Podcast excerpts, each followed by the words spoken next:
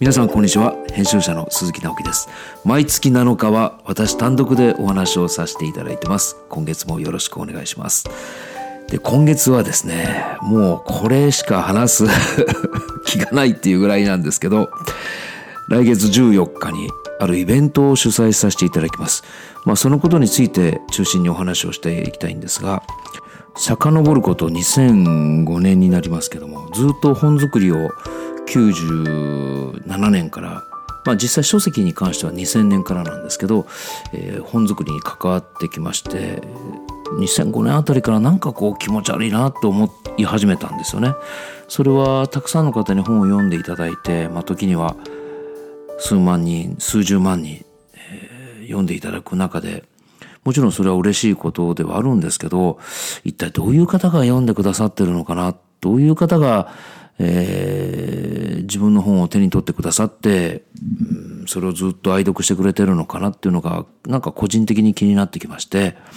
それで実は会社に、所属していた会社の社長にお願いして、2006年から毎年セミナーをやらせていただくことにしたんです。で、そのセミナーも実際今、虎ノ門のにも、今だ、今でもあります、日照ホールっていうホールを、まあ自分たちのホーム会場にしまして、えー、毎年1回、だいたい11月が多かったんですけど、命の輝き発見セミナーっていうのをやらせていただきました。まあ、年によっては年に2回とか、あと命の輝き発見セミナーではないんですけど、連続講座をやったりとか、実は2006年から2014年まで、まあもちろん本作りをしながらなんですけど、えー、結構好き勝手にやらせていただきました。まあ今思えば、その体験が自分にとってはとても大きくてですね、えー、本っていうのは二次元の世界でこう、本と読者が一対一の関係性なんですけど、今度は一対数百人、えー、数十人、数百人の方々とこう向き合う、まあ一つのリアルな場を作っていくわけですから、その立体感が自分自身にとってはとてもいい勉強になったんですね。で、そこから発生していきまして、実は僕はあのドキュメンタリー映画を今まで3本、今新しいのも作り始めてるんですけど、えー、ドキュメンタリー映画を2011年に初めて、えー、村上和夫ドキュメントスイッチっていう、まあこの生命科学の先生のドキュメンタリーを作り始めたんですけど、実はこれも思いは根っこは同じで、えー、別に映画監督になりたいわけではなくて、その映画を見る場を作るっていうことでそのリアルな場を作っていくっていうその体験型の種作りみたいなことが自分ではとても、えー、関心深かったんですね。ですから活字という本の世界の二次元の世界と人が実際足を運んでいただいてお客様がみんなで作っていくこのリアルな三次元というこの組み合わせが、まあ、その体験が自分にとってはとても今でも、えーその時にお世話になった方々とたくさん、え、つながり合っています。で、今からちょうど10年前になるんですけども、えー、2009年の11月22日、これいい夫婦の日なんですけど、この時に、え、生き方見本市っていう7時間、1000人で7時間っていうイベントをやらせていただくんですね。まあ、これはあの、国際有楽町にあります国際フォーラムの B7、B5 だっけな、えー、会場を借りまして、ちょうど1000人入るんですけど、えー、始まりなき始まりから終わりなき終わりへっていう、まあ、コアコンセプトのもとに、えー、始まりが、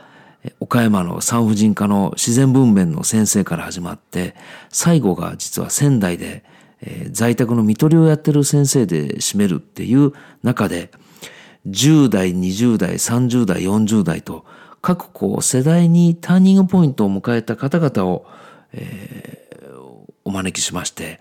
どういうことが起きたのかっていうことを、まあ、淡々と喋るイベントなんですね。ですから、岡山の産婦人科の先生から始まって、10代でターニングポイントを迎えた方、20代、30代と、最後60代まで行って、えー、在宅で看取りの先生。あの、壮大な シンフォニーのような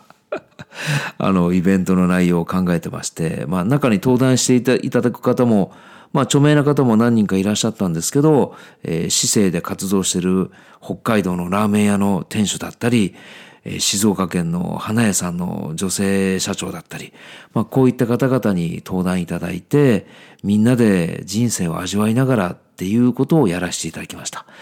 で、基調講演が今もう残念ながら他界されたんですけど、えー、登山家の栗木さんに来ていただいて、えー、そこから全体のメインのコーディネーターをもう12年以上編集担当させていただいてます講演家の中村文明さんにお願いしまして、さっき申し上げた7時間、えー、国際フォーラムで開催しました。おかげさまで1000人お客様来ていただいて、まあ、だだっ広いところで7時間。でも終わってみますとね、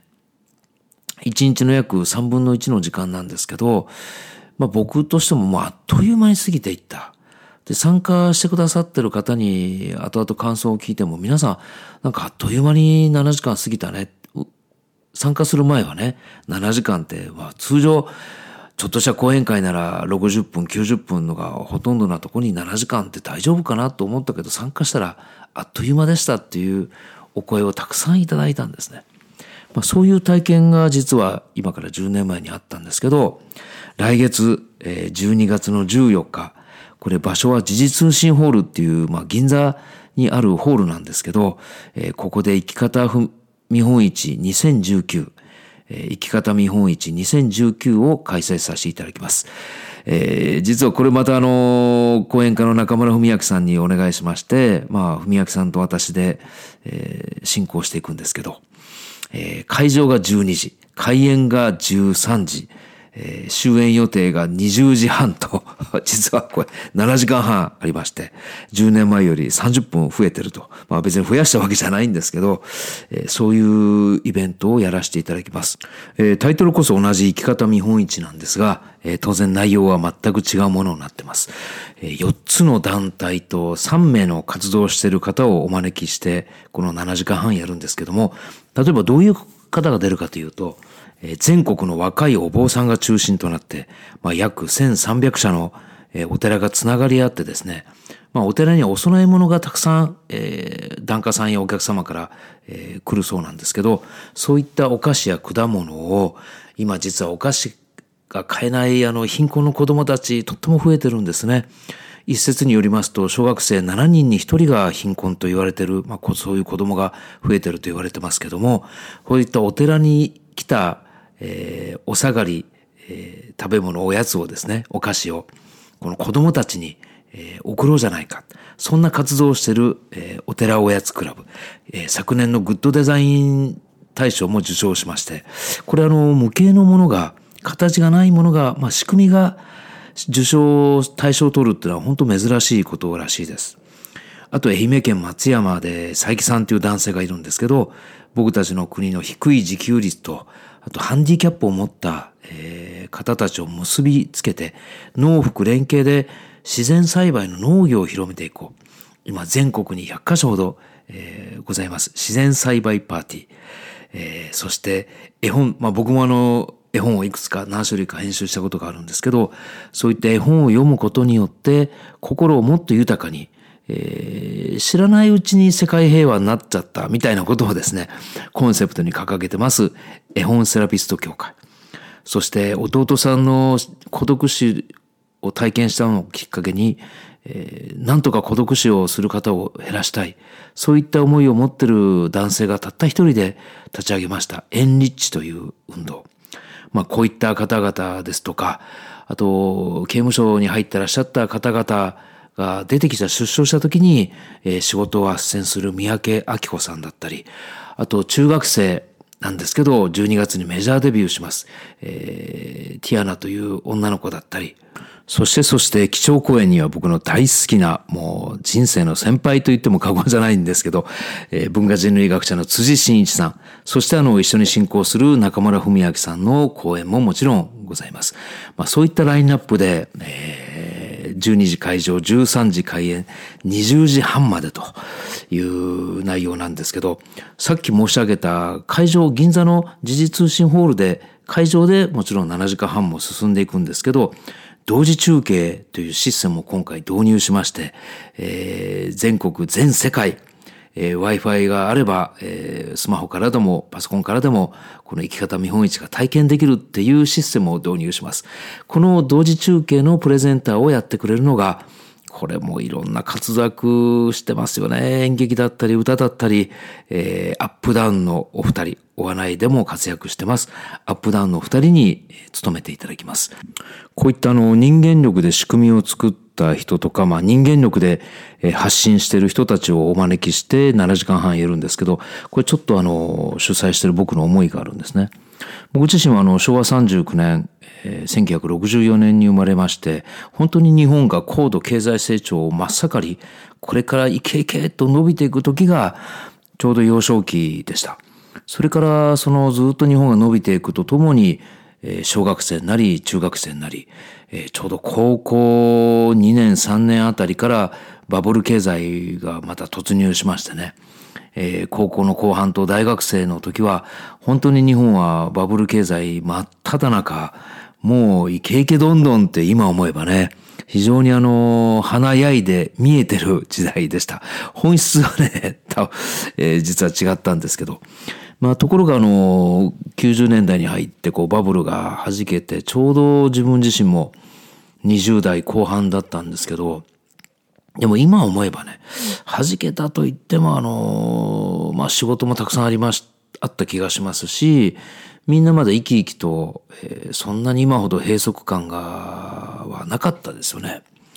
ところがあれから30年の間に、まあこれ今振り返ったらですけど、僕はかなり変わったなって、まあ自分自身も50代半ばになったこともあるんですけど、一つはあの、日本ってのはあの、ゼロから1を作るものづくりっていうのは意外とちょっと語弊あるかもしれませんけど、あんまり得意じゃない気がするんですけど、あるものをアレンジしたり、まあよく言うその編集力に関しては、これあの、世界中の中でも結構技術が高いんじゃないかなと僕自身思ってます。何かをアレンジしたりとか、何かと何かを組み合わせて新しい価値を見出したりとか、それこそ本当にいつも言ってる編集力なんですけど、まあ、そういったものがずっと高度経済成長時代、バブル時代は意外とこう発揮されてた気がするんですけど、その以降ですね、まあデフレに入っていくに従って、何か新しい価値を創造したりとか、まあ、クリエイティブな活動がちょっと低くなってきた気がするんです。で、皆さんご存知の通り、少子高齢化社会にもう入ってまして、これからどんどん労働力も減ってきます。ただ僕たちを見てみますとね、こう何かものがなくなった時に作ろうっていう発想よりも買わなきゃ、そう思う人の方が多い気がするんですね。つまりあの、ものを作ろう、組み合わせようっていう発想よりも、なくなったら購入するっていうちょっと非生産性を伴った生活様式になってるんじゃないかなっていう気がしてなりません。何かを作ったり、こう生み出していくっていう意識だったり、えー、技だったりがなくなった時ってのは、僕結構やっぱり厳しいししんどいなっていう気がするんですね。なので今回は、人間の持ってる力、アイデアをふんだんに使って、それでこう、つながって人と人がつながっていってですね、仕組みを作る、そういった人たちをちょっと一堂に会して、え、紹介してみんなであの、そのやり方、今まで歩んできた道のりなんかを共有したいなと、この物語をですね、みんなで味わってみたいなっていうので企画をしました。まあ、できましたらこれは毎年、えー、1年に1回でもいいので、この生き方見本市を続けていって、できれば自分の中では5年間、これを続けていっていろんな人をつなげていってですね。で、今回実は11月の11日よりクラウドファンディングにチャレンジしまして、この同時中継のシステムに対する、えー、まあ費用と、あとは実は公式サイトを作りたい。公式サイトを作って今回の出演者に限らず、今申し上げた毎年毎年こういった人間力でつながっていく人たちを皆さんに紹介していきながら、僕たちもその在を知りながら、みんなで繋がっていてですね、この日本列島を人間力溢れた国にしたいなっていう自分なりの野望があります。おそらく今後5年、10年、15年、20年経っていって、本当に労働力がどんどんどんどん低下していって、えー、年配の方たちが増えていく国になることはもうほぼ間違いないんですけど、ただこう指を加えてその状況をですね、えー、見ているだけじゃなくて、今こそあの、何倍も繰り返しますけど、人間力でつながる人たち、その仕組みをみんなで作っていって、で、いろんなとこにね、えー、自由に行ってもいいような、そんななんか雰囲気を作りたいですね。えー、北海道で時には働いて、えー、時には東京に立ち寄り、時には、え、岡山、広島に行って、時には四国に行って、え、今年は九州に行こうか。また沖縄でもちょっと働こうかと。